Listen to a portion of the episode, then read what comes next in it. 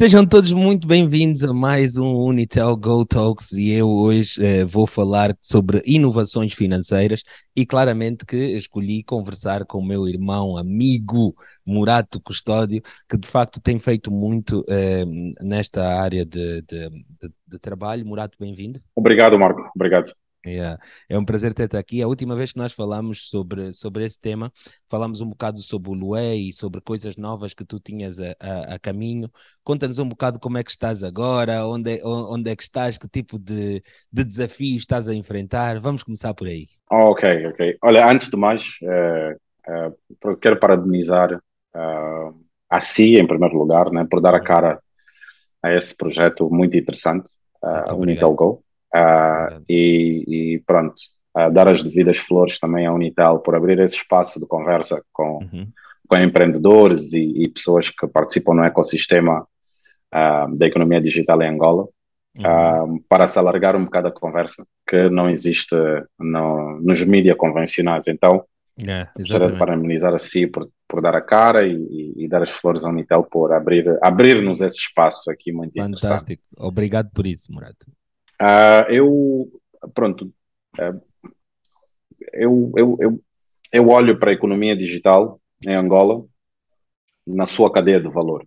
Um, comecei na, no fim da cadeia com as plataformas digitais, onde está incluído o Way e tem outras plataformas também, uh, onde eu tive a oportunidade de participar na sua concepção. Uhum. Uh, estou envolvido uh, com, com um grupo de jovens muito interessante, um, que é o, o Paulo, uh, o Francisco Rolo e Francisco Vilegas, que me deram a oportunidade de poder fazer parte da WeConnect para trabalhar naquilo que é uh, a democratização gratuita. Um, em 2017, na base da cadeia, uh, naquilo que é a montagem e manufaturação de equipamentos eletrónicos, especificamente telemóveis, que desta forma então conseguimos cobrir toda a cadeia da economia digital, desde uh, o equipamento uh, móvel até uh, as plataformas digitais. E dentro desta, só um minuto, Marco, aqui com as novas tecnologias temos sempre que, não podemos esquecer de pôr os telemóveis no, no mute.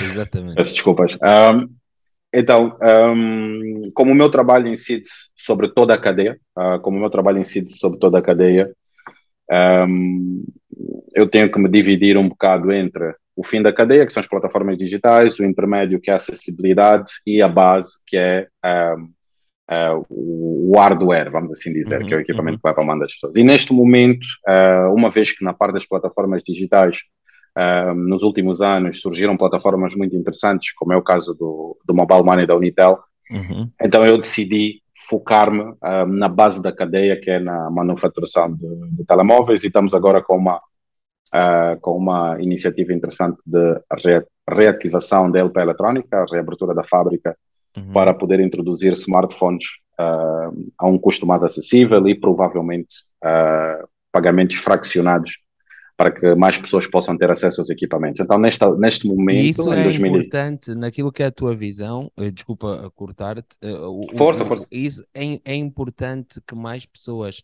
tenham acesso a, a, a, a, telemóveis e que possam pagar por estes telemóveis naquilo que é a sua inclusão ativa eh, eh na, naquilo que são hoje em dia as aplicações e, e, e claramente a digitalização da economia?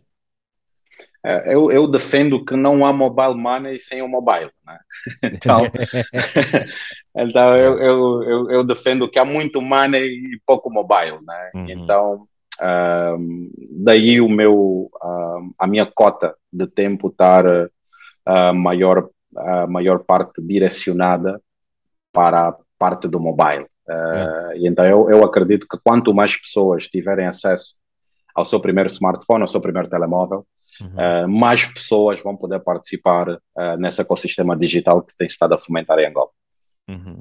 Yeah. Eu vejo e cada vez mais ouço, e eu estou envolvido aqui com a Unitel no, no Go Talk, estive a participar também no Investors Club como mestre de cerimônias e, e, e, e vejo cada vez mais aplicações e, founders a surgirem no ecossistema, algumas delas eh, apoiadas até ainda pela, pela Unitel no Idea Hub, eh, muitas delas vêm também do, do do Go Challenge e por aí, e por aí vai. É, é, mas a verdade é, quantas destas a, aplicações, percentualmente, estão viradas para aquilo que é a inclusão financeira? A questão das, da, da inovação financeira. Percentualmente. Okay. Naquilo que é a okay. tua visão. Pronto. Uh, o, o percurso faz-se caminhando e eu acredito que nós, enquanto, enquanto ecossistema em Angola, ainda estamos, estamos no início desse percurso. Um, e no que diz respeito ao universo da inovação financeira, no, no, universo das fintech, eu ainda olho para o nosso mercado num cenário de Blue Ocean, onde pronto, é o Oceano Azul, ainda há espaço para todo mundo, um, uh, porque o mercado é relativamente grande, Yeah. Uh, para a realidade lusófona em África, o mercado angolano é um mercado grande. Uhum. Um, então existem muitas oportunidades para vários players entrar. Um, o que vai acontecer nos próximos cinco anos é que vamos ter aqui um efeito de funil, onde vamos começar a nos aproximar para um cenário de Oceano Vermelho, uhum. uh, aonde uh, o que vai uh, fazer toda a diferença é a proposta de valor. Uhum. Uh, e, qual, e, qual, é essa proposta de valor? Nós começamos a olhar para a questão da inclusão financeira em Angola numa perspectiva de pagamentos. Um... É, é, exatamente isso que eu ia dizer a seguir. Eu vejo que ah. grande parte das fintechs ainda estão muito viradas só para a perspectiva do pagamento. Pagamento. Yeah. Um, por, por duas. Uh, eu olho para isso de uma forma muito simples e, e eu acredito que é, que é natural. Uh, uh, aquilo que é inovação uh, das fintech em Angola começou, ou até o momento, é muito focada a nível dos pagamentos. Uh, e eu, eu, para mim é, é, natural que assim seja, porque, primeiro, é mais fácil de fazer, segundo, o risco é zero hum. para, para, para as fintech, um, a não ser em situações de fraude ou em situações de, de quebra de, de, segurança, mas o risco é, é, é, é zero. Dado aquilo que é a disponibilidade da tecnologia no mundo hoje em dia, podemos comprar uh, templates para fazer wallet a partir de 15 mil dólares até um milhão de dólares, dependendo do, do nível de complexidade que nós queremos.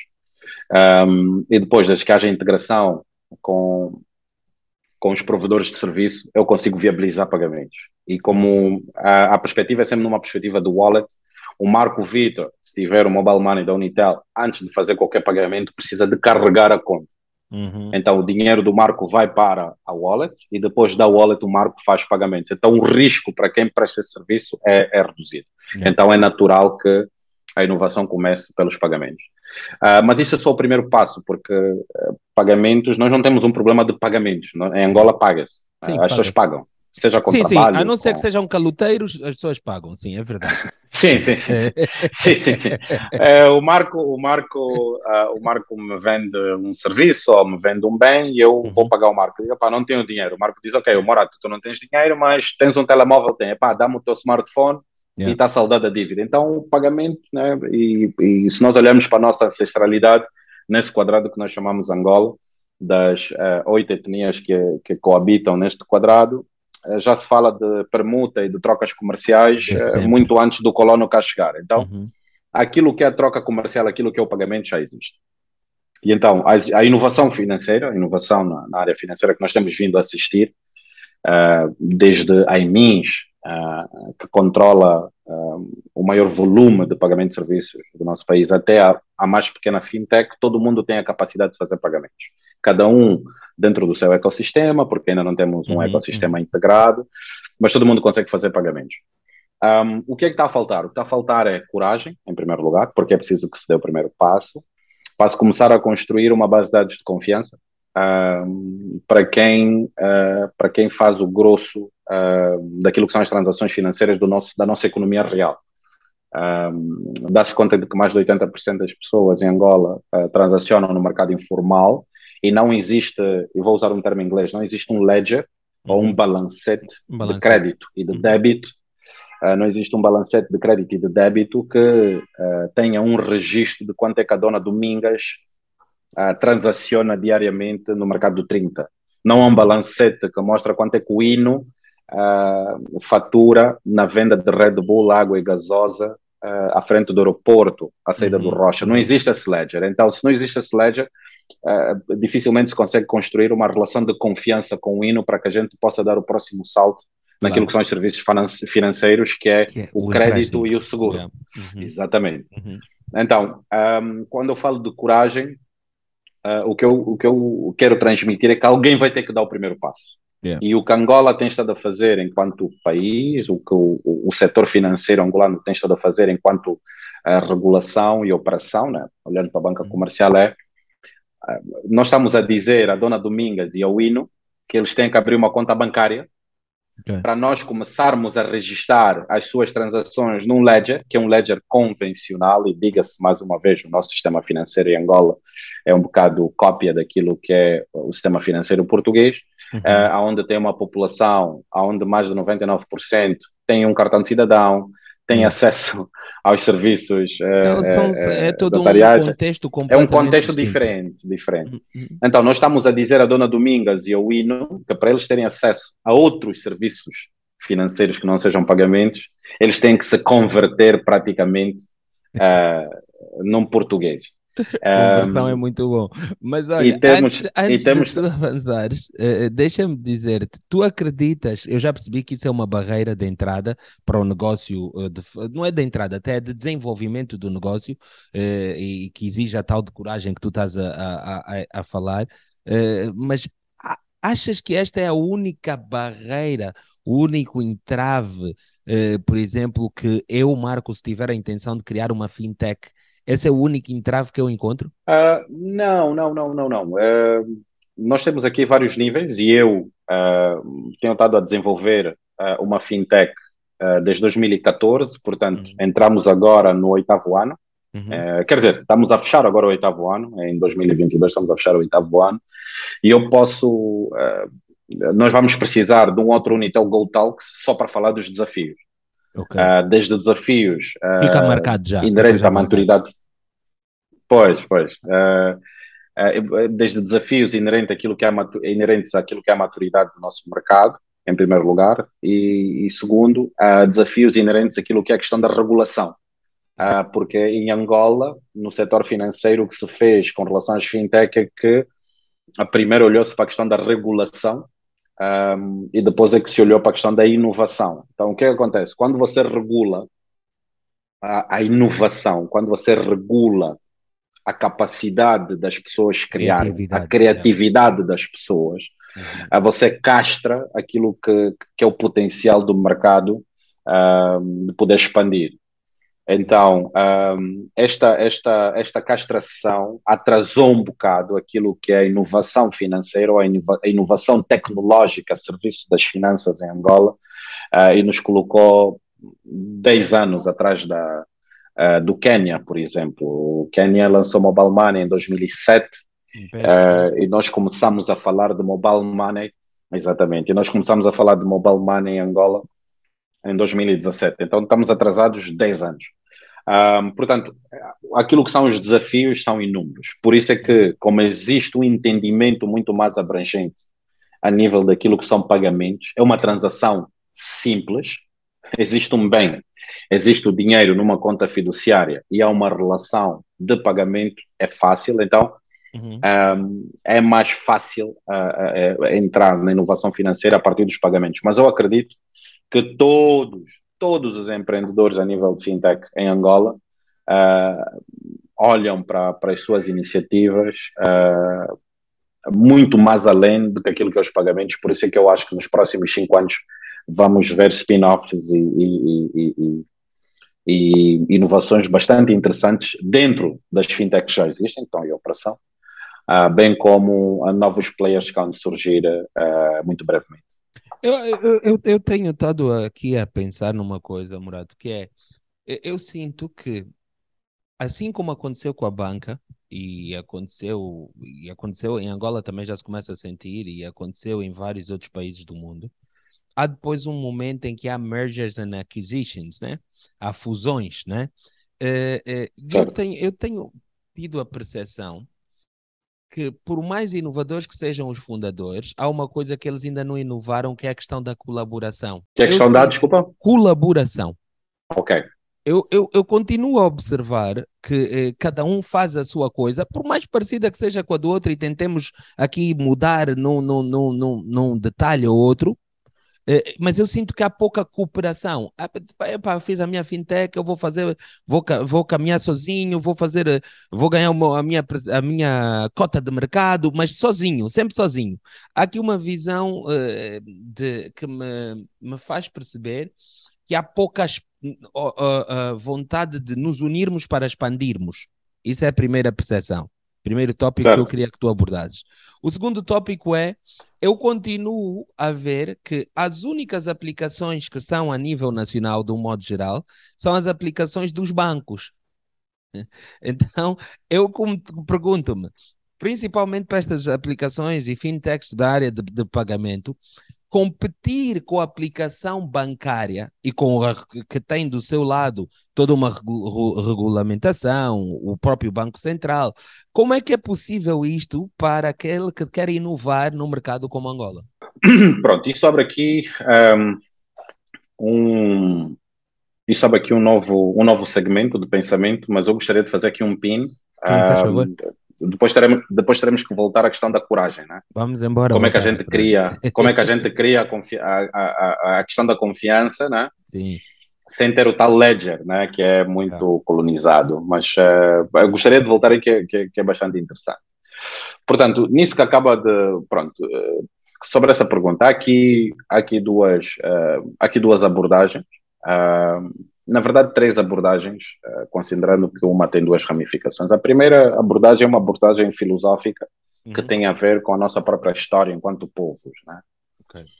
Um, a segunda é a questão um, da nossa liderança, uhum. uh, porque nós temos um partido, nós temos, desculpa, nós temos um Estado, uh, nós temos um Estado que é muito partidarizado, que é muito uhum. politizado, vamos assim uhum. dizer, um, e, a, e, o seu, e, e, e, a sua expansão nos últimos 50 anos um, criou uh, determinados empresários ou determinadas empresas e quase que se tornou cultural o monopólio. Okay. Que é, quando eu digo monopólio, é uh, só pode haver uma pessoa de cada vez a fazer determinada coisa. Um, dependendo. acabou de... por ficar um mindset para todos nós. Hein? É, é, é, uma, é, uma questão, é uma questão do mindset, porque uhum. depois o que acontece uh, nesse tipo de estruturas governamentais é que a cada novo governador do Banco Nacional de Angola, ou a cada novo ministro das Finanças, ou a cada novo ministro da Economia, surgem novos players que têm acesso a licenças bancárias e tudo mais, e acabamos por ver um país como Angola onde numa altura em que havia um pouco mais de 2 milhões de contas bancárias, estou a dizer há uns anos atrás, uhum. pouco mais de 2 milhões de contas bancárias ou 3 milhões de contas bancárias, tu tinhas mais de 28 licenças bancárias. Yeah. Então, tu tens 28 licenças bancárias para uma população bancarizada de quase 3 milhões de pessoas.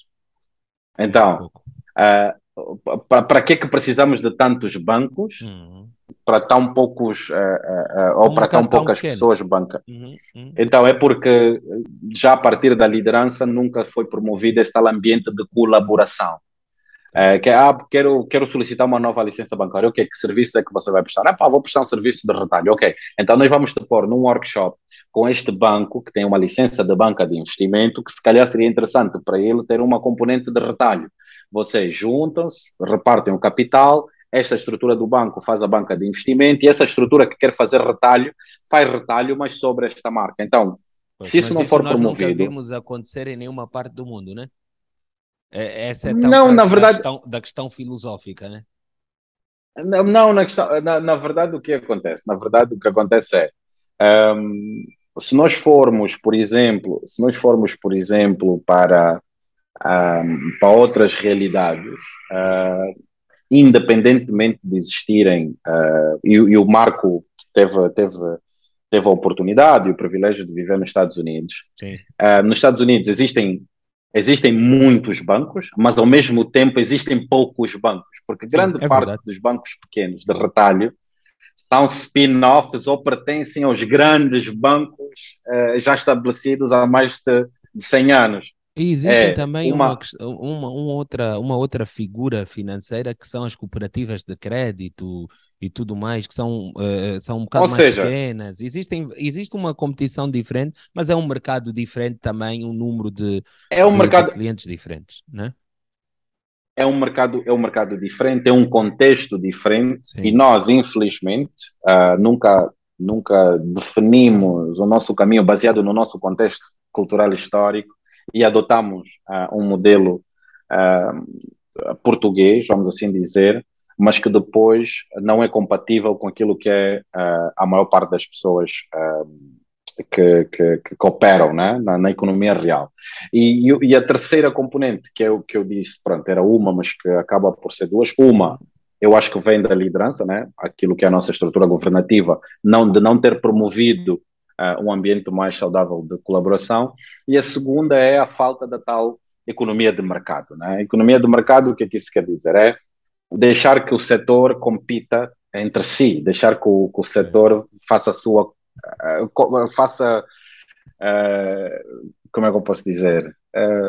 eu vou traduzir isso num exemplo. Por que, é que só o BPC que paga as pensões há dezenas de anos? Okay. Uh, porque que os pagamentos nas petrolíferas eram obrigados até uma dada altura a serem feitos num determinado banco? Uhum. Uh, porque que, o, que a Caixa Social das FA só paga a pensão naquele banco específico? Então, quando tu crias essa segmentação, obviamente que por pior que seja o serviço prestado pelo BPC, o BPC nunca vai fechar, porque todos os meses tem uma injeção de capital do Estado para pagamento uh, da Segurança Social seja, dos reformados. O que tu estás aqui a, a, a, dizer é que o contexto de uh, competição devia ser uh, mais justo. A palavra que me vem à cabeça é essa, né? Economia do mercado. Ou economia, economia do mercado. gerido pela economia do mercado. Procura a oferta, quem tem é o melhor serviço do mercado. fecha. É, exatamente, com... yeah. exatamente, yeah. exatamente, exatamente. Yeah, eu sou Estado, eu tenho que pagar, eu sou Estado, eu tenho que pagar segurança social no final do ano a todas as pessoas. Epá, uhum. o Marco decide que quer receber no BAI, eu vou pagar o Marco no BAI. Yeah. O Morato decide que quer pagar no, quer receber no BFA, no BFA, o, o Estado vai me pagar no BFA. Por quê? Porque o, o, o BAI oferece ao Marco melhores condições uhum.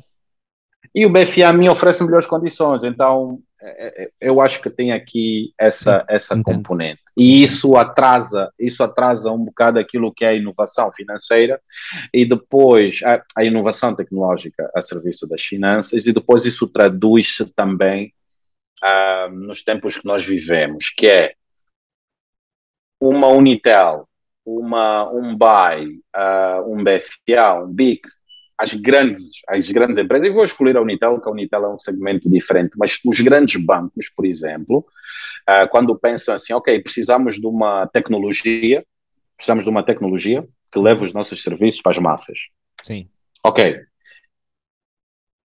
O seu, na sua gênese, uh, ou o BFA na sua gênese, é um banco. E não tem, na sua gênese, no seu DNA, não tem competências para ir para o mercado das massas.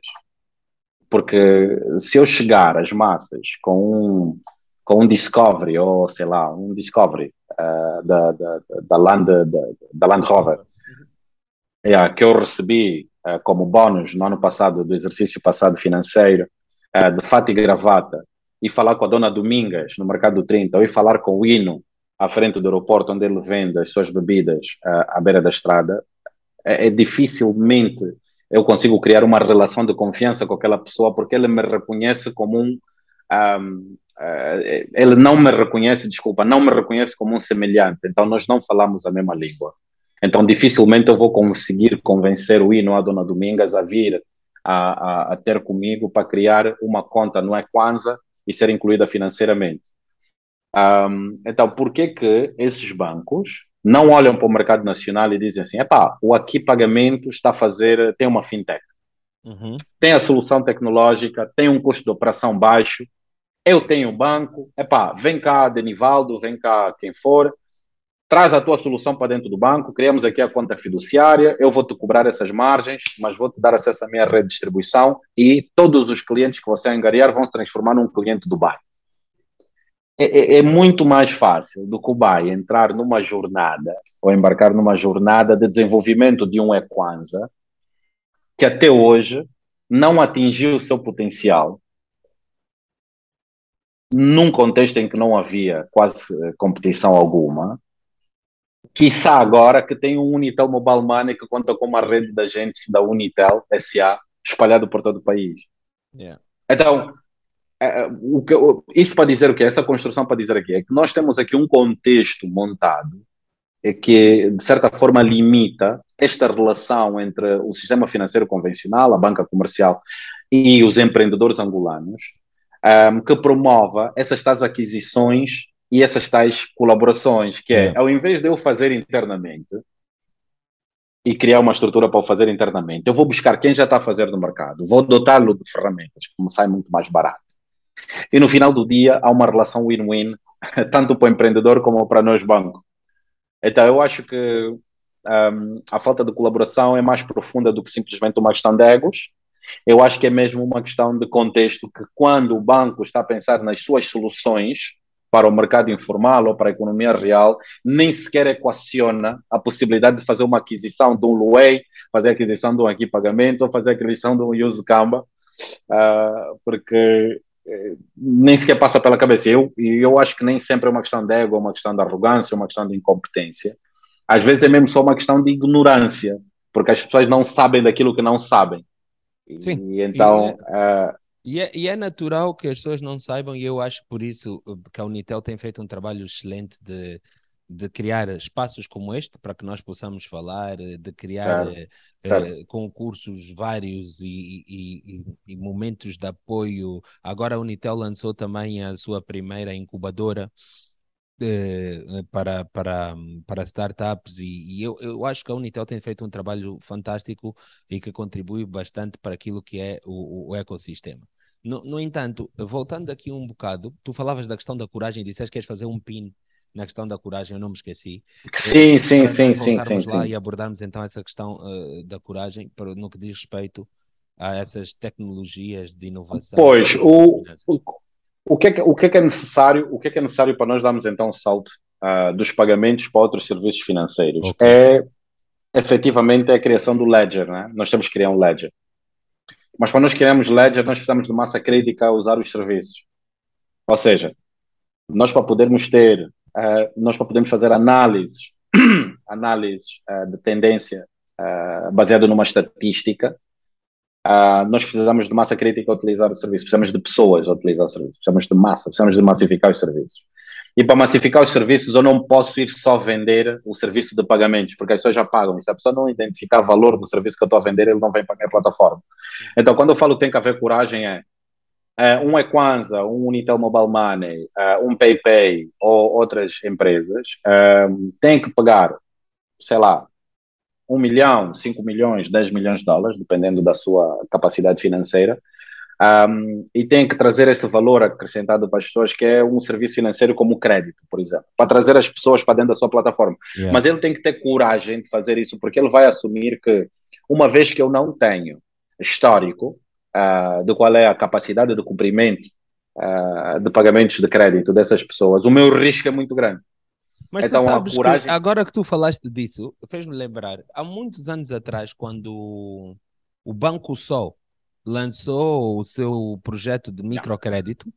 Eu tive a oportunidade na altura de falar com, de, de, não foi não foi como entrevista, não foi nada formal, mas num convívio familiar eu tive a oportunidade de falar com, com a, na altura era o PCA, eh, que, que era o doutor eh, Sebastião Lavrador, e eu, eu falei com ele e perguntei-lhe como é que era essa visão do, do, do, do microcrédito e como é que era a taxa de cumprimento do microcrédito. Eu lembro-me como se fosse hoje eh, que a expressão que ele usou foi eh, eh, o microcrédito é melhor pago do que muitos créditos que são, que são pedidos por, por, por por outras pessoas que não são micro, né? os, os famosos financiamentos uh, uh, de, para carro, para casa, para seja o que for. Uh, então ele dizia que o microcrédito dado às comunidades rurais, principalmente, era aquele que tinha a melhor taxa de, de maior taxa de sucesso. De sucesso, yeah. Exatamente. Não, mas é, é assim, não Quer só. nós temos histórico. Eu pensei nisso porque lembrei-me que, na verdade, existe um histórico. Acho é que nós não estamos a procurar nos sítios certos. Não, pronto. Uh, primeiro, o... existe um histórico no Banco Sol, primeiro. Sim. sim. E segundo, uh, lembra-se que eu mencionei no início que nós precisamos de massa, né? precisamos de massificar os serviços. Claramente. Portanto, a base a base de dados do Banco Sol para o microcrédito não é uma amostra representativa para o resto do país. Ok? Explica melhor. Então, ou seja, um, nós quando temos uh, nós, quando temos um país como Portugal, ou um país como os Estados Unidos, uh, que tem uma história uh, de políticas e governos de mais de 200 anos, Sim. tu aos poucos vais criando consciência coletiva. Sim. Então, no que diz respeito aos serviços financeiros, existe uma consciência coletiva nas pessoas dentro desses contextos de que o crédito é para pagar, porque isso depois afeta o seu credit score, afeta a forma como o Estado ou o governo olha para ele, isso depois vai uh, impossibilitar que ele tenha acesso a, a determinados bens e serviços uh, por conta daquele mau cumprimento do crédito. Então, Epa, existe uma consciência. Fizeste-me aqui viajar para lembrar qual é que era o meu credit score nos Estados Unidos. Não, houve uma altura que estive mal, tive lá que pagar. 700? 600? Não, foi um bocado higher than 600, tipo close to 700, mas epá, foi difícil porque houve ali um momento mau em que eu fiz uma má gestão de uma compra. Fui comprar uma mobília uh, yeah. uh, e, e então comprei a mobília a crédito. Só que yeah. não paguei no, no, as prestações como devia de ser na altura e o meu crédito foi de facto afetado muito, muito negativamente. é, é, eu, eu lembro-me até hoje o nome da, da empresa, mas porque, porque eu acabei por pagar, de pagar, né, que era Rooms to Go. É, é, yeah. mas, mas, mas isso é interessante, que eu queria agora, fizeste-me pensar em duas perspectivas. A primeira perspectiva... Força. É possível uma pessoa que está a desenvolver uma aplicação uh, financeira, né? Uh, yeah. uma fintech, essa pessoa pode, de algum modo, há a possibilidade de se juntar ao CIRC e ter acesso via CIRC daquilo que são, pelo, a, a, a, não só a base de dados, mas saber exatamente quais são aquelas pessoas que, cujo o, o que já estão manchadas naquilo que é o, o mundo do, do, do, do, financeiro, porque nós, nós estamos a falar das pessoas que trabalham no informal, mas também temos que nos lembrar que todo mundo pode querer usar as fintechs. Então, aqui essa visão para, para o CIRC. Né? Depois, a outra perspectiva é a nível de aplicações, quantos casos, não sei se tu conheces algum, existem de fintechs que trabalham diretamente já com empresas que te vendam produtos ou serviços, né? E que de facto consigam com essas empresas, talvez aí o passo de coragem, a leap of faith, né? É, começar com essas yeah. empresas a fazer então este trabalho, epá, que essa base de dados dos teus clientes e tal, vamos trabalhar aqui. Mobílias foi um exemplo que eu dei. É, eu, eu yeah. por exemplo, Williams, Williams, uh, William Bulas, uh, que eu acho-lhe bastante criativo e ele se calhar atinava por uma coisa dessas como a fintech. Não sei, eu estava aqui a pensar nisso. Não, pronto. Uh, um, dos grandes, um dos grandes desafios, um dos grandes desafios de conversar contigo é que tu, tu corres um bocado, tu corres um bocado mais rápido com o meu raciocínio. E eu tenho pensar, sempre essa dificuldade quando pensar, sento para conversar fantástico. contigo. Quando sento para conversar contigo. Porquê? Porque na verdade, e, e, eu, eu já, vou, já vamos chegar aí, mas só para concluir é. o raciocínio anterior. Sim, é, sim, perdão. Um, quando eu digo que não tem massa, não tem escalabilidade ou massa suficiente para ser representativo para o país, é porque nós precisamos de criar um, uma base de dados de avaliação de risco de crédito, que é o tal credit score, que uhum. seja transversal aos mais diferentes níveis da nossa população. Nós sabemos que. yeah. Não, não, não, não. Eu, eu já vou chegar ao circo. Eu já vou chegar ao circo. Eu já vou chegar, eu já vou chegar ao circo. Okay. Uh, e então, uh, o que é que nós precisamos? Nós precisamos é desse, dessa coragem uh, para quem tiver efetivamente capacidade dar esse salto. Uhum. Dar esse salto e dizer assim: eu vou pôr 10 milhões de dólares a crédito e vou assumir risco. Vou assumir risco, vou considerar isso fundo perdido, vou considerar isso investimento em marketing para angariação de, uh, de customer acquisition, para customer acquisition. Mas depois o que é que eu vou fazer? Eu tenho uma equipa que vai avaliar os perfis de forma detalhada de cada uma das pessoas que acedem a esse crédito para eu começar a criar, baseado nesses data points, para eu começar a criar perfis. Todas as pessoas dos 18 aos 25 anos é, do sexo masculino e que vivam na zona do Cacoaco são maus pagadores. Como é que se compara com pessoas dentro da mesma faixa etária que vivam em Viana? É igual, é igual, então o problema é na idade. Mas como é que se compara com quem vive no Negaj? Ah, no Negaj é diferente. Por quê? Tem alguma influência Sentido na sua comunidade. etnia? tem, alguma, tem alguma influência na sua etnia? Como é que se comporta o Bakongo? Como é que se comporta uh, o Ambundo? Como é que se comporta uh, como é que se comporta o povo baseado naquilo que são os valores ancestrais que eles, alguns deles conservam até hoje, como é que se comportam financeiramente, qual é a sua relação com o compromisso, como é que eles olham para a questão da confiança. Uhum. Então, nós para criarmos essa base de dados, que tenha uma abrangência não só uh, material, mas que tenha uma abrangência também étnica e cultural, nós precisamos de ter pessoas a usar esse serviço. E alguém vai ter que ter coragem para tomar essa iniciativa, porque criar projetos como Banquita e tudo mais, e, e trazer as pessoas para criar, para abrirem conta bancária, as pessoas não querem, e isso já ficou provado que as pessoas não querem. Então, é preciso essa tal coragem para nós darmos esse primeiro salto uh, para a criação uh, para a criação desse ledger, né? Uhum. E um bocado daquilo que eu tenho estado a fazer com o Luei aos últimos, ao longo desses oito anos, e nós falar, temos já. Mas não esqueças do que estás a dizer. Tu falar que as pessoas não querem, eu quero perceber por que, as pessoas não querem, mas pode ser no fim do teu raciocínio. Avance. Não, não, não, não. Eu, não, porque.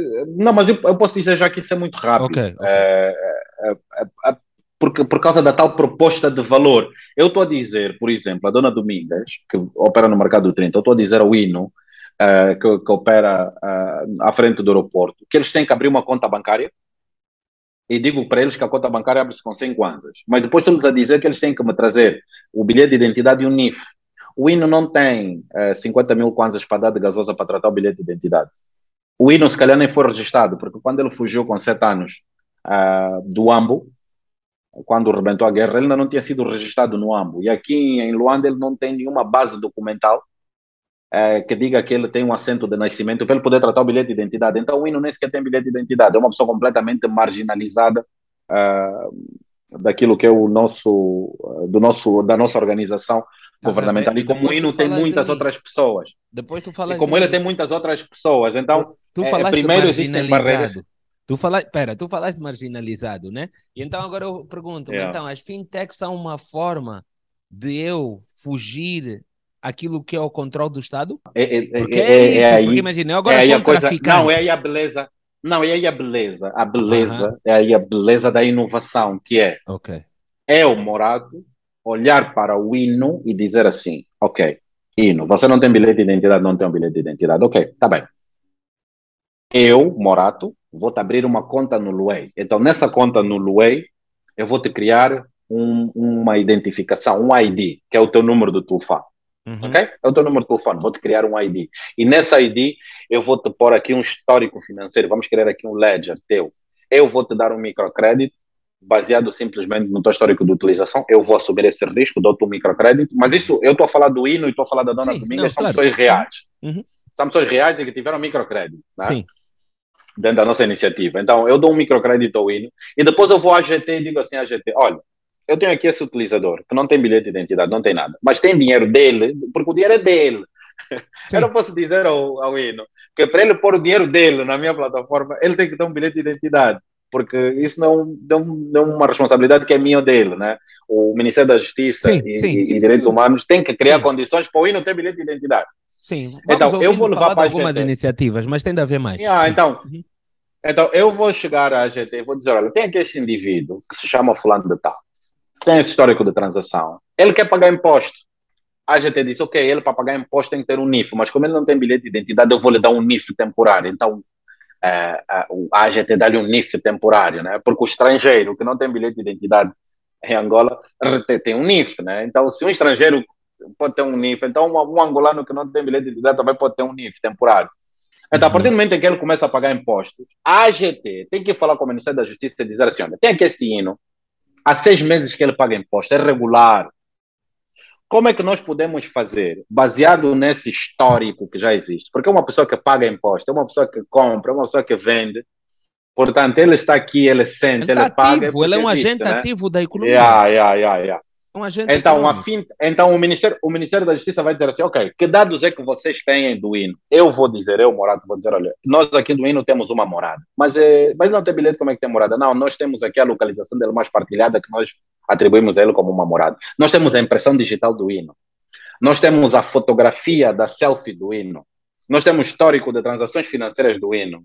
Nós temos histórico de cumprimento de crédito do hino. Então, para nós, ele é uma pessoa que existe. Então, nós temos esses dados dele. Então, o Ministério da Justiça cria, também com a ajuda de empreendedores e de inovadores angolanos, cria. Uhum. Ok, você vem, você tem impressão digital? Tem. Você transaciona? Transaciona. Você compra com seus créditos? Como? Você paga imposto? Paga. Ok, então, nós vamos criar aqui uma unidade especial de avaliação desses casos para atribuição de bilhete de identidade desde que tenha testemunha, só para termos a certeza que não estamos a dar bilhete de identidade a estrangeiros. Então, nós estamos aqui a pegar numa iniciativa de inclusão financeira, mas que depois pode servir até para apoiar o Estado em outras iniciativas mais abrangentes.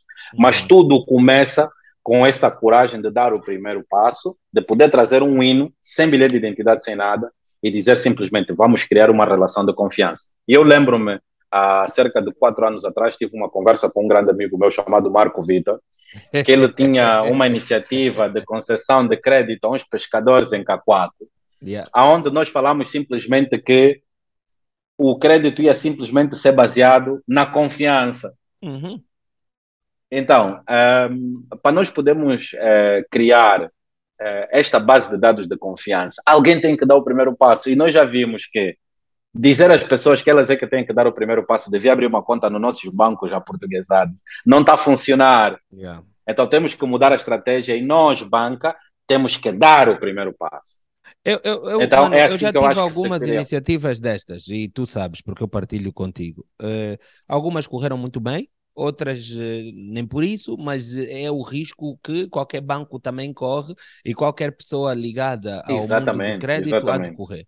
Mas eu, Marco, já tive várias exatamente. iniciativas e eu próprio já tentei criar uma uh, cooperativa de crédito. Ó, oh, meu irmão, Yeah. É, é, é, é, desafiante, hein? é desafiante nós, nós é, é, é, desenvolvermos algumas das atividades, é desafiante sim, não é impossível, mas é desafiante. Então, não, não é impossível, eu, não é impossível. Yeah. O que eu queria perceber, eu fiz a, a, segunda parte daquela pergunta foi a questão das fintechs trabalharem diretamente com provedores de serviços ou, ou, de, ou, de, ou, de, produtos. Ah, desculpa, desculpa, com provedores. E com Cirque também. Sim, sim, sim.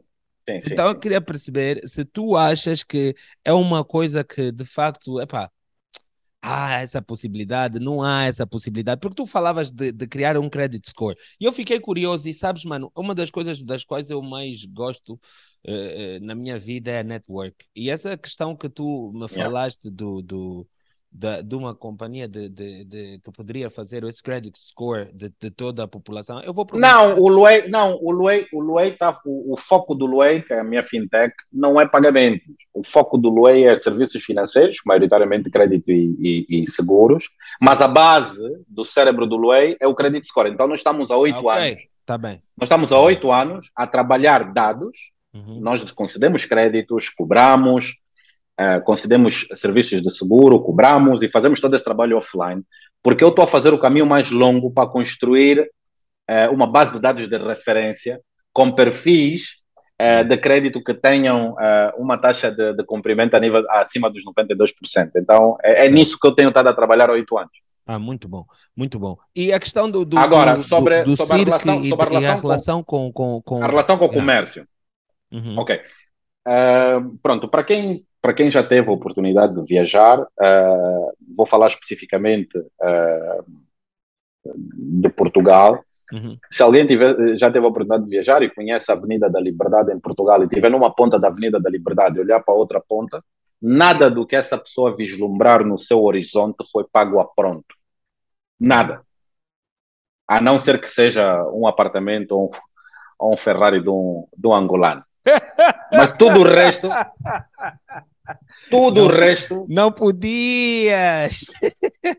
Tudo o resto foi pago a crédito. Nada foi pago a pronto. Ok? Ok. Yeah. Se nós transladarmos essa mesma pessoa para a avenida, né? 1 de maio, Uhum. e essa pessoa estiver no largo 1 de maio, olhar para o sentido aeroporto, olhar para o sentido eh, estrada de Catete e olhar para o sentido Macarenco e olhar para o sentido eh, Sagrada Família. hospital, hospital militar, Yeah. Nada que essa pessoa vislumbrar no seu horizonte foi pago a crédito. Foi tudo pago a pronto. Yeah. Portanto, nenhuma sociedade se desenvolve ahm, com aquilo que é a rapidez que nós precisamos, né? que Angola se desenvolva, se nós não resolvermos o problema do crédito em Angola, ok? Então, eh, o comércio, o comércio eh, tem, por um lado, eh, um papel, desempenha, por um lado, um papel fundamental, fundamental, para poder até acelerar o processo, porque cada comércio, cada, cada entidade pode criar uma relação de confiança com o seu cliente e começar a conceder créditos. Um grande exemplo é a própria Unitel SA. A Unitel concede microcréditos já há alguns anos, com adianta só. Por quê? Porque a Unitel tem uma relação de confiança com os seus clientes e diz assim: não, o Marco carrega X, X, X, esse é o perfil de carregamento do Marco, ele não vai nos fugir por causa de 50 UTTs. Yeah. Então, se o saldo do Marco acabou, ele não pode carregar, ele se me solicitar 50 UTTs e eu vou dar. Porque Mas tu existe sabes uma que grande relação. parte dos comuns mortais nunca reparou que isso é microcrédito, né? Ah, Ok, ok. Mas é, mas é, Mas, Mas é, é, é, é, completamente, é, um microcrédito. é o maior exemplo, é o maior exemplo em larga escala de microcrédito que nós temos no nosso país. Yeah. É, o, o- a Unitel já concedeu mais crédito do que toda a banca angolana comercial alguma vez concedeu desde o início da sua história. Yeah. Ahm, e então, as empresas têm um papel, têm aqui um desempenho aqui um papel fundamental, fundamental. Mas por outro lado, grande parte dos negócios são criados para gerar lucro para os seus acionistas. Uhum. Ah, e aí voltamos mais uma vez para o negócio da Unitel, que é se, se os telemóveis na loja da Unitel a vender a pronto esgotam, enquanto acionistas, por que que eu vou tomar a decisão de começar a vender a crédito? Hum, Primeiro, não tenho concorrência mesmo. hum. Segundo, eu tenho capital para investir em equipamentos que podem ficar na minha loja 11 meses sem girar, não me faz moça. Terceiro, as pessoas vão comprar, vão gritar, vão reclamar, mas vão comprar porque o nosso mercado é um mercado que é feito a pagamento a pronto. Pega numa Unitel que tem essa estrutura e faz o drill down até, o, o mais, até a mais pequena cantina de bairro e tu vais perceber que é uma decisão de negócio. Yeah. Se eu vendo bem a pronto, para que é que eu vou fazer crédito e correr o risco que nem os bancos querem correr, que é quem devia conceder crédito? Então, tem aqui uma questão também, mais uma vez, ahm, tem aqui uma questão de ahm, iniciativas, ahm, e mais uma vez, como temos um país extremamente politizado, é, é mais uma oportunidade que nós temos ah, do governo intervir, ah, que é a criação de incentivos uh, para as empresas uh, que adotarem políticas interessantes de crédito. E isso estamos a falar a nível dos automóveis para o empreendedorismo, por exemplo, um, BAE, ao invés de conceder cinco créditos automóveis uh, para utilização pessoal, pode conceder cinco créditos automóveis diretamente ao Cubinga e o Cubinga depois dá esses cinco automóveis aos motoristas que o Cubinga tem o seu controle. E se aquele motorista falhar, o Cubinga pode simplesmente trocar de motorista e continua a pagar o crédito. E quando estamos a falar de 5, mano, podemos falar de 50, porque se a parceria for entre o BAI, o Cubinga e a COSAL, por exemplo, Uhum. podemos estar a falar de 1010 que são introduzidos no mercado a escala nacional, que são pagos pelas próprias corridas. Podemos estar a falar de telemóveis, smartphones, que é a Unitel vender telemóveis a crédito e os telemóveis serem pagos a cada carregamento. Sim. Podemos estar a falar de mobília, onde as pessoas vão comprar toda a mobília da casa para pagar em três ou cinco anos, ao invés de comprarem peça por peça a pronto, porque aí o, o vendedor ou William, né, que tem lá a casa das mobílias, consegue ter uma rotação uh, mais, mais acelerada do seu estoque, uh, porque ele vende mobílias completas a crédito e em parceria com a banca, a banca faz essa cobertura uh, do, do buraco financeiro que ele tem, porque a banca é que faz a intermediação entre o William e o cliente final, que é seu cliente, que já deposita o seu salário uh, das Forças Armadas há 30 anos no, uhum. no, no mesmo banco. Uh, isso podemos estar a falar de eletrodomésticos, podemos estar a, podemos estar a falar de uma série de, de, de produtos e serviços, de bens e serviços, claro. que devem ser viabilizados via crédito, mesmo até para poder uh, podermos assistir aqui a um crescimento a nível, a, a nível econômico nacional. Mas isso, como eu disse, tem que, tem que ser uma iniciativa uh, que vem de cima da liderança, que envolva os bancos, uh, mas que a penalização sobre os bancos tem que ser mais severa, porque há um aviso, que eu penso que é o aviso 10, não sei se é o aviso 10 ou o aviso uh, 9, mas se eu, tiver, se eu tiver errado no aviso, é só pesquisar na internet, está lá o aviso. Há um aviso do Banco Nacional de Angola, que obriga os bancos a terem uh, um mínimo de crédito concedido por ano. É uma percentagem uh, que eles têm que conceder de crédito baseado naquilo que é o seu capital social. Você sabe o que, é que a maior parte dos bancos em Angola, em Angola preferem fazer? Overnight. Preferem pagar a multa. Ok. Preferem pagar a multa do que cumprir com o aviso. E depois eles nos dizem assim: não, nós uh, não conseguimos conceder porque não há elegibilidade. Não há elegibilidade. Isto é mentira, mano. Nós vivemos, nós estamos num país que neste momento estão em vigor cerca de 6.400 créditos de habitação, mano. Quantas pessoas aí estão à procura de crédito de habitação para comprar uma casa? Então, um, é preciso que haja aqui um, um, um, aporte que venha de cima, porque, como eu disse, a nível dos negócios é uma questão, é uma decisão de negócio, é uma questão estratégica. Se eu já vendo, mano, para que é que eu vou fazer crédito? Não é? Então tem que haver aqui uma iniciativa macro. E com relação ao CIRC, uh, o CIRC é muito limitado o circo é muito limitado e o circo, de certa forma, uh, é, é, para benefício da banca, não é para benefício uh, de quem usa o serviço, né? é para benefício da banca. E o circo é limitado por quê? Porque o circo tem apenas aquilo que é um, uh, acesso às transações financeiras de quem tem uma conta bancária. Então, o circo, propriamente dito, uh, não presta nenhum serviço a mais de 80% da população angolana.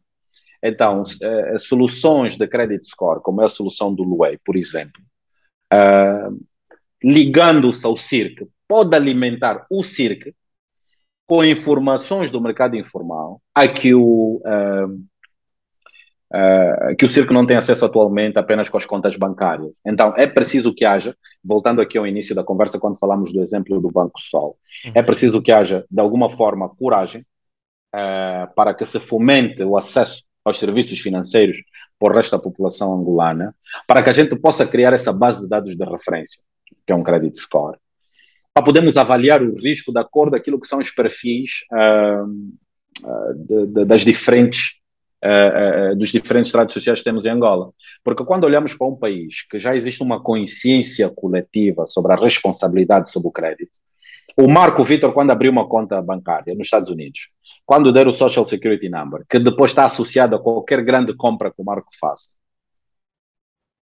a entidade que faz a avaliação do credit score do Marco usa aqueles data points, vai avaliar com uma base de dados de 50 milhões de pessoas e ele consegue fazer uma, uma previsão de qual é o comportamento do Marco com relação a um crédito de mil, um crédito de 10 mil e um crédito de 20 mil. Sim, é verdade. Então, então, para nós podermos desenvolver aqui uma consciência coletiva, seja a nível da educação, a nível financeiro, a nível da saúde e, e, a nível de direitos do trabalho e tudo mais, é preciso que se dê um passo. E o que nós temos vindo a assistir em Angola, especificamente falando no, no universo uh, uh, financeiro, é, uh, nós, temos, nós temos vindo a ser obrigados pelo sistema financeiro convencional a participar neste modelo convencional que nos foi é, que nos foi trazido pelo colono. Não, e não estamos nós. Então, por que, o Benia criaria uma incubadora um acelerador, eu sei que o BNA teve um acelerador, ou tem um acelerador de fintechs. Tem, tem uma incubadora, sim, uma sim, sim, um laboratório de inovação. Não, um laboratório de inovação. Uh, tu sentes que o Banco Central demonstra deste modo algum interesse em, em, em de facto ser um parceiro de, deste, deste braço inovador que, que, surge com cada vez mais vigor no nosso, no nosso mercado? Ou, ou, ou, qual é que tu achas que foi? Não, é, uma, é um passo, é um passo, é um passo e, e é um passo extremamente importante, uh, porque isso abre as portas aos empreendedores, ao Banco Nacional de Angola. E quando entramos lá, percebemos que são só pessoas, uh, não são não são máquinas, não são partidos, não são uh, Sim. são pessoas, são pessoas. Uh, e como sendo pessoas, tu tens pessoas uh, que apoiam a causa e tens pessoas que são contra, baseado nas suas motivações pessoais. Então, eu acho que é um passo importante, principalmente porque dá acesso, expõe o Banco Nacional de Angola aos empreendedores. Eu acho que é importante. E depois, por outro lado, é mais para inglês ver, porque nós vivemos numa sociedade que é tão importante parecer do que ser. Ok. É tão importante parecer como ser, não é do que ser, como ser. Uhum, uhum. Então, o Banco Nacional de Angola, com uma, com uma iniciativa como LISPA, parece ser uma coisa que ainda não conseguiu ser porque está ainda a dar passos para, para lá chegar. E um exemplo claro é, nós quando temos uma entidade como, como a EMIS, ah, que o BNA foi acionista uh, durante muito tempo, um, que já tem um monopólio sobre a interoperabilidade das transferências bancárias, um, era normal que o BNA excluísse a EMIS do concurso para o sistema de transferências instantâneas, que é o STI, uhum. e que desse oportunidade a outra empresa. E tendo um laboratório de inovação, passou nesse, nesse laboratório de inovação várias soluções fintech eh, que tenham a capacidade tecnológica de fazer essa interoperabilidade de, de, de um sistema de transferências instantâneas. Tem ou pensam ter? Nomeadamente, nomeadamente o Luei, okay, que eu ponho o meu pescoço, ponho o meu pescoço na berlinda uh, atrás desse comentário. Okay. Uh, que tem as facilidades tecnológicas, pode não ter a experiência, pode sim, não sim, ter sim, o histórico, pode não ter é, é, é, muitas outras competências, mas aquilo que é a solução tecnológica existe. Então, o BNA podia, ou pode, ou poderá no futuro, pegar num Luei e dizer assim: ok, a vossa tecnologia compre. Então, nós vamos dar uma oportunidade do Luei, mas com, sobre essa condição, sobre essa condição, sobre essa condição. Vamos fazer um sandbox durante um ano e vamos ver como é que se comporta para nós então podermos lançar no mercado uh, um Pix angolano, como é no Brasil. Né? No Brasil tem um Pix, aqui Pix, podia ser um yeah. Pix angolano. Yeah. Um, uh, então, quando tu tens um, um BNA uh, que tem na sua governação acionistas de bancos que também têm soluções tecnológicas para o mass market, põe-se em causa aquilo que é a autoexclusão deles na tomada de determinadas decisões por causa do conflito de interesses que existe. Uhum. Então, há aqui uma série de, de condicionantes uh, que compõem então a nossa matriz de prós e contras. Existem prós, né?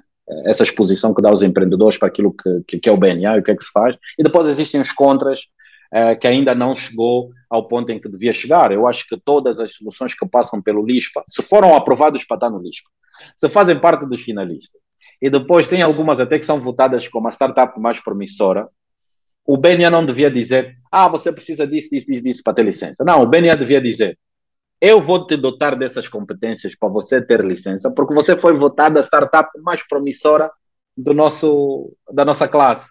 Então, se uhum. você é a startup mais promissora, nós vamos te dotar de ferramentas para você ter licença e poder operar no mercado e poder, então, realizar o seu potencial. E estou a falar na primeira pessoa porque esse é o caso do Luei, né, que foi votada a startup mais promissora uh, do LISPA, mas depois até hoje não conseguiu licença para operar uh, em full scale. Continuamos a trabalhar, uh, continuamos a, a melhorar, continuamos a, a, a, a, colecionar dados para poder então criar essa, esse credit score, essa base de credit score, mas eu penso que o apoio institucional poderia acelerar não só o Way, mas todas as outras soluções inovadoras que há no mercado angolano. Não, eu, eu creio que sim, que, que o trabalho a ser feito é, é um trabalho que deve haver, sim, uma, uma, uma parceria público-privada, mas eu, eu, eu gosto muito de, de, de fazer essa distinção, porque eu durante muitos anos assisti aquilo que era a visão nossa, às vezes, como cidadãos, do que era parceria público-privada. Era eu tive uma ideia, eu conheço alguém no público, e então eu vou lá e o público põe todo o dinheiro e eu privado sou apenas o dono da empresa, né? Mas aqui no setor, naquilo que eu falo, não, é no sentido de temos de pensar em políticas que vão de facto facilitar ou, ou, ou acelerar o desenvolvimento das diferentes eh, iniciativas que há eh, no mundo, não só de fintechs, como de outras várias apps. Eu ainda há dias ouvi uma questão que existe na nossa legislação que não permite a distribuição ou entrega de medicamentos que são com prescrição médica. Então, eu, eh, eu ouvi de um, de, um, de um amigo meu que queria ter feito uma app ligada a isso e que, de facto, o entrave, o entrave maior para ele foi esse e ele travou a sua, a sua iniciativa. Então há que, há que se revisitar yeah. a legislação, mas eu acho que é preciso haver mais colóquios, mais conferências, mais conversa com de facto quem está a fazer. Mais, mais passos, mais passos, mais passos como, esse, como esse, que a gente yeah. possa trazer esses players. Isso, é porque de facto as pessoas precisam de falar para que se possa então entender um pouco mais do que é que está a acontecer eh, eh, no mundo de quem está a, a criar, né? E, e, e, de facto aquilo que são as leis que podem de algum modo bloquear esse, esse, esse avanço. tu falavas de massificação e eu lembro-me muito bem de um, de um evento em que eu tive em Accra, em que encontrei, encontrei não, o evento era, era um evento da Alibaba, e, e, de facto, o Jack Ma, que nunca mais lhe vi, não sei onde é que anda, não sei o que é que ele fez, mas ele também. Não fala política, não, não, não fala falar, política dos outros. Não, dos outros, dos outros. Não, não farei isso. Nem dos outros, nem nós. Eu não me meto nisso. Eu, né, eu, não sou político, eu gosto só de factos. Mas então, mas então Jack Ma. estava a dizer, o Jack Ma, ele dizia que se tu encontrares um, um problema e tu gerares a solução para este problema, depois, se tu massificares essa solução, o uso dessa solução para várias outras pessoas, há de facto aí então os milhões de dólares, yuans ou de qualquer dinheiro que tu, kwanzas, aquilo que tu queiras fazer, porque de facto tu conseguiste encontrar uma solução que pode ser eh, eh, massificada ou popularizada para o uso de, das, demais, das demais pessoas. Então, eu acho isso muito importante e vai aquela minha questão de por que que nós continuamos apenas, mesmo com estas dificuldades que vamos tendo, eh, temos aplicações que funcionam, mas por que que continuamos ainda só focados, de um modo geral, em, no mercado de Luanda? Opa, tivemos aqui um corte, mas já já o Murato volta-se a juntar, de certeza. Uma das coisas mais interessantes de fazer as coisas assim ao vivo e, e, e online é que às vezes eh, batemos em alguns obstáculos, né? E, e, às vezes a nossa rede acaba por ser eh, esse obstáculo. Mas estamos de volta e é o que interessa. Eu estava a falar sobre, sobre um evento que eu participei em que estava o Jacques Ma e em que ele falava que o importante era nós descobrirmos um problema, encontrarmos a solução para esse problema e depois uh, era uh, levarmos essa solução de modo massivo, né? massificar a solução e isto era o garante de um crescimento de negócio sustentável. E a minha pergunta era se de facto, eu sei que Luanda tem o nosso o maior número de, de, de, de maior densidade populacional, mas eu pergunto-me por, por que, que eu continuo a ver ainda as aplicações a, a, a, a, serem maioritariamente usufruídas por as pessoas que vivem em Luanda. E estou a falar de aplicações de mobilidade, eh, de pagamento, e, e, por aí vai. Pagamento já se vê um bocado mais a nível nacional, mas ainda assim eh, eh, Luanda é o principal foco. Pronto, eu acho que aqui, um, há aqui duas, aqui duas componentes. Um, poderão ser três, mas uh, duas componentes. A primeira é a, a componente da, do custo de operação. Nós, uh, quando olhamos para uma solução tecnológica de prestação de serviço uh, em Angola, nós temos aqui uma questão do custo de operação. Ou seja, uma vez que não temos uh, pagamento online, uh, aquilo que se chama in-app payment, uma vez que não temos, imagina, né? Quando foi lançado o Tupuca, quando foi lançado o Cubinga, quando foi lançado o Mambo, quando foram lançados. Mambo, Mambo já foi lançado com uma carteira, mas a maior parte das soluções tecnológicas uh, de prestação de serviço em Angola foram lançadas sem uma carteira própria. Ou foram lançadas sem um gateway de pagamento que as pessoas pudessem pagar online. Então, o pagamento tem que ser em cash ou em cartão multicash. Então, vamos olhar para um exemplo que é o Cubinga. Eu, para montar uma operação do Cubinga em Benguela, eu não posso simplesmente angariar motoristas e veículos. Uhum. Eu tenho que ter uh, eu tenho que ter uma estrutura em Benguela, porque eu vou receber dinheiro em cash, eu vou receber dinheiro em, em, em cartões uh, nos TPAs. Estes TPAs precisam de ser abertos, precisam de ser fechados. Os TPAs não podem ser dos motoristas, têm que ser do Cubinga. Uh, então eu tenho que montar uma operação em Benguela. E depois replicamos, além de Luanda, replicamos isso pelas outras 17 províncias. Vamos olhar qual é o custo da aquisição de um TPA, vamos olhar qual é o custo de manutenção de um TPA, vamos olhar para o custo uh, das comissões pagas no TPA, além do banco, também pago comissões a EMIs. Então, se nós olharmos para isso, olharmos para aquilo que é o modelo uh, de uma startup, que normalmente tem um orçamento uh, lean, né?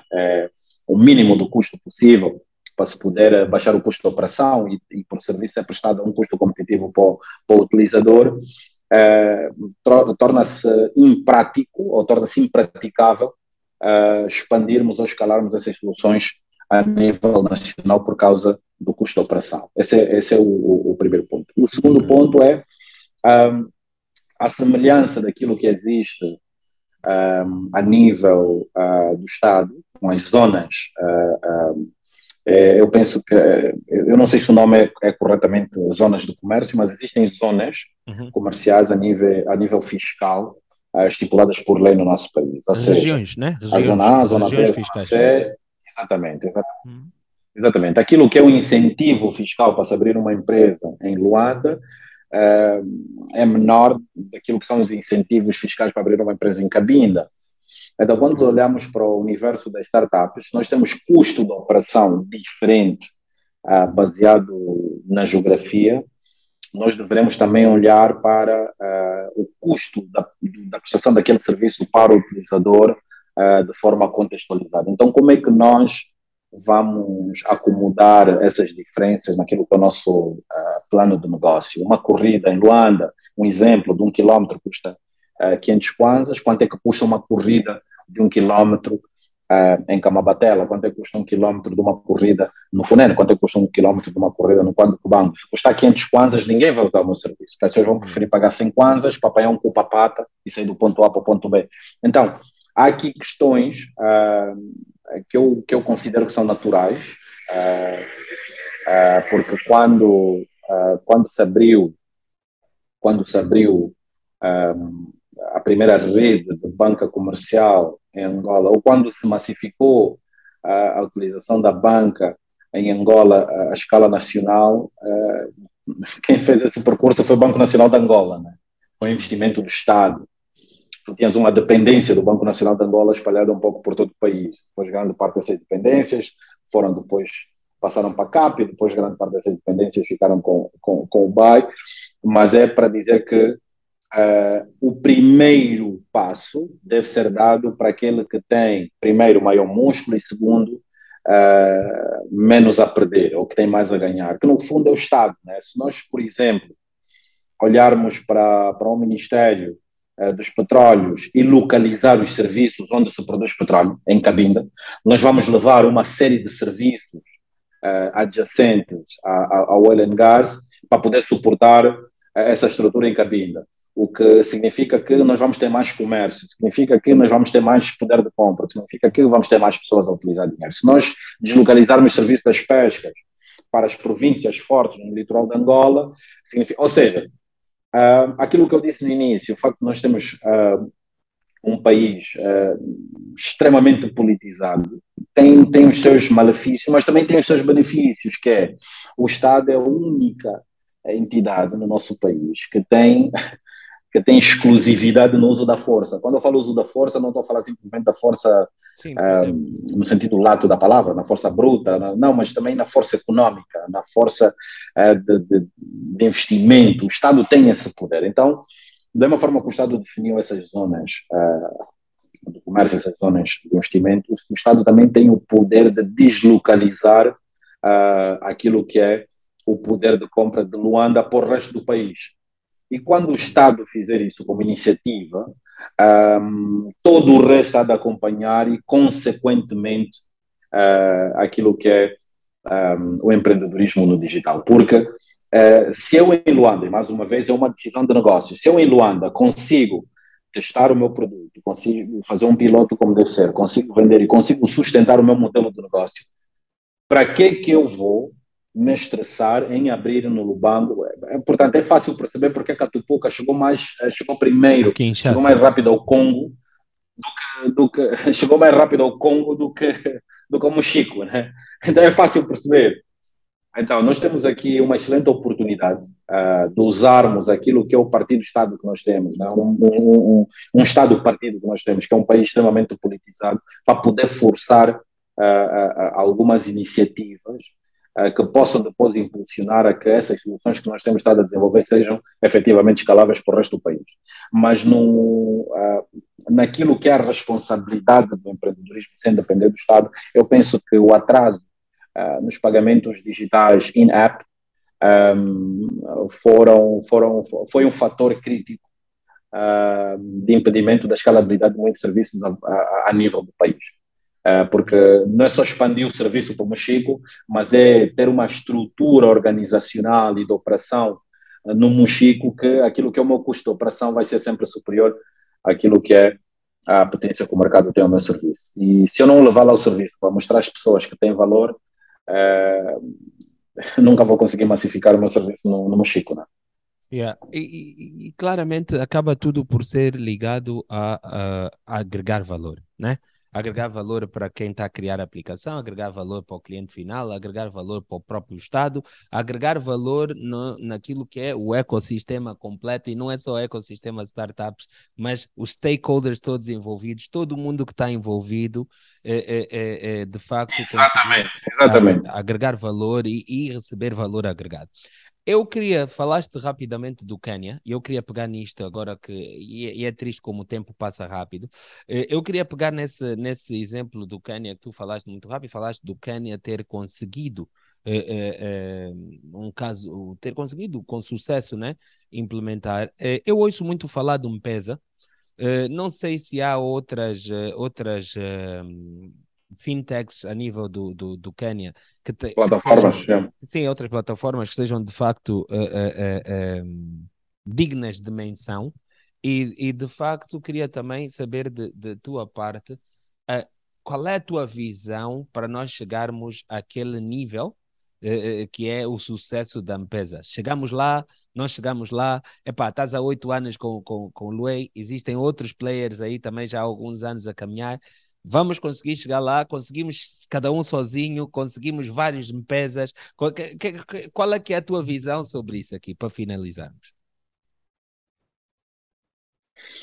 Pronto, uh, é muito simples. Uh, existe, uma, existe, uma, existe uma componente uh, na, na, na, economia digital, na, no empreendedorismo digital, existe uma componente que é o time to market. Uhum. Time to market é, é fundamental. É muito importante, sim. Uh, porque, porque, existe sempre, existe sempre uma janela de oportunidade uh, para que as soluções tenham, tenham determinada, determinado sucesso, determinada ah, exposição. Fiquei, Obviamente que é um desculpa, conjunto desculpa, de fatores, mas eu... curioso. É, é, mais importante é o timing ou a equipa? Pá, eu estas duas componentes... Uh, porque não, de certeza não, é, importante... não são os fundos financeiros. Fundos financeiros, já, yeah, são necessários, mas, eh, mas entre o timing e a equipa, eu acho que, que é a única coisa que me deixa assim na, na, na, na dúvida. Não, é assim, uh, entre o timing e a equipa, a equipa é, é mais importante. Ok. Uh, ponto. A equipa é mais importante. Ok. Mas uh, o timing é mais relevante. Eu vou explicar porquê. Ok, ok. Porque a equipa, a equipa é intemporal. Uma boa equipa é uma boa equipa, independentemente do timing. Yeah.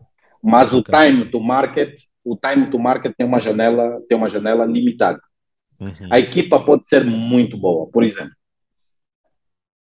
a equipa do Facebook não era melhor que a equipa do MySpace. O, o Mark Zuckerberg não é melhor que o Tom. Uhum. Mas por que que o, o, o, MySpace não teve o sucesso que teve eh, o Facebook, por exemplo? Por que que o, Yeah. todos nós, antes de, de- pularmos para o, para para o Facebook, nós estávamos no Hi-Fi. Uhum. Ahm, todos nós que já usamos a internet há algum tempo, privilegiados que usamos a internet há algum tempo, todos nós conhecemos o Alta Vista. Uhum. Por que que, que o Alta Vista não se transformou no Google? Yeah. Então, a questão do timing é fundamental, porque depois, o que acontece? O, o- o- a Google tornou-se tão grande que tudo aquilo que apareceu depois, ele já teve a capacidade de comprar. Começou a comprar. Comprou YouTube, comprou isso, comprou aquilo, comprou aquilo e tornou-se no monstro que é hoje. É por causa da questão do timing. A equipa é importante. É importante, mas quando eu digo que a equipa é intemporal, é porque eles hoje têm um CEO que não faz parte ah, do, não faz parte da, da criação da Google. Yeah. Eles tiveram dinheiro para ir buscar um grande CEO. Uhum. Então, por isso é que eu digo que a equipa é intemporal. Nós podemos, ao longo ah, da vida de qualquer empresa, nós podemos ter uma boa equipa de, de fundadores, como podemos ganhar músculos para ir buscar uma boa equipa de gestores. Sim, é verdade. Então, a, equipa, a questão da equipa para mim é intemporal. É, é, é o mais importante, mas é intemporal, portanto, a questão do timing é o mais relevante. Uhum. Por causa do, do- do- da janela. O Yeah. timing, a janela da oportunidade. é A necessidade está aí, vamos lá com a solução agora, porque senão aparece outra pessoa e resolve. Um pesa, voltando para um pesa. ah, um pesa é lançado num contexto onde as Googles e as, os Facebooks e os SpaceX e as Teslas da África são as, as telcos. Hum. Ahm, geram muito cash, têm uma rede de distribuição enorme e têm base de dados. Uhum. Ponto. E depois a questão do timing foi fundamental porque em 2007 ahm, tu tinhas uma coisa chamada USSD que era uma cena fixe. Era parece SMS, mas não é SMS. É uma cena fixe. Então, o SSD dá força ao mobile money de um peso, ok? Uhum. O que, é que acontece com os que atrasaram? Os que atrasaram, no caso de Angola, estamos em 2020 a 2022 a falar do SSD, que é uma tecnologia que é legacy, é uma tecnologia antiga. Então, nós como não participamos naquela janela de oportunidade do boom do SSD, nós estamos hoje na janela de oportunidade do boom das apps, das apps. E ainda não nos apercebemos disso. E estamos a ter dificuldades em massificar a utilização de telemóveis que suportem apps no nosso mercado. Continuamos, né? Temos aí uma nova operadora que vende um telemóvel 3 mil kwanzas que é 2G. Isso devia ser proibido pelo Inacom. Uhum. devia ser proibido. Por quê? Porque nós estamos numa janela de oportunidade que é necessário se massificar a utilização da apps. Uhum. Um, chegar até onde um PESA chegou a uma escala nacional, a empresa que está melhor posicionada para lá chegar, e eu acredito que há de chegar, é a Unitel. Desde que a Unitel desligue o seu foco do SSD, porque o SSD é um produto extremamente complexo de comunicar, extremamente complexo de, de comunicar, e foque nas apps. Smartphones, Android, entry level, 5 polegadas, ideal, 4G, de baixo custo, de preferência crédito, massifica a utilização de smartphones. Uh, mobile money pré-instalado nesses telemóveis, pagamentos a crédito via mobile money da Unitel como gateway de pagamento. E ponho 3, 4, 5 milhões de smartphones nesse mercado com mobile money pré-instalado como pré-condição para as pessoas terem acesso a, a, ao crédito no telemóvel e vamos assistir nos próximos cinco anos uh, o maior sucesso a nível de fintechs dentro de um país uh, a seguir ao Quênia. Esse é o caminho e eu penso que a Unitel tem, melhor, tem melhores condições para fazer isso. Eu vou passar a palavra, eu vou passar a palavra, eu tenho a certeza que, que, que, que quem decide vai assistir o nosso, a, nossa, a, nossa, a nossa conversa, uh, uh, mas eu quero agradecer-te, Murato, uh, pela, pela forma como tu explicaste aqui de modo claro aquilo que são as tuas visões e aquilo que é o, o, o o mundo do ecossistema das startups, especificamente fintechs uh, aqui do, do nosso país, que é muito importante que as pessoas percebam um bocado mais do que é que está a acontecer, uh, porque às vezes há um conjunto de coisas que estão a acontecer que não são visíveis, né?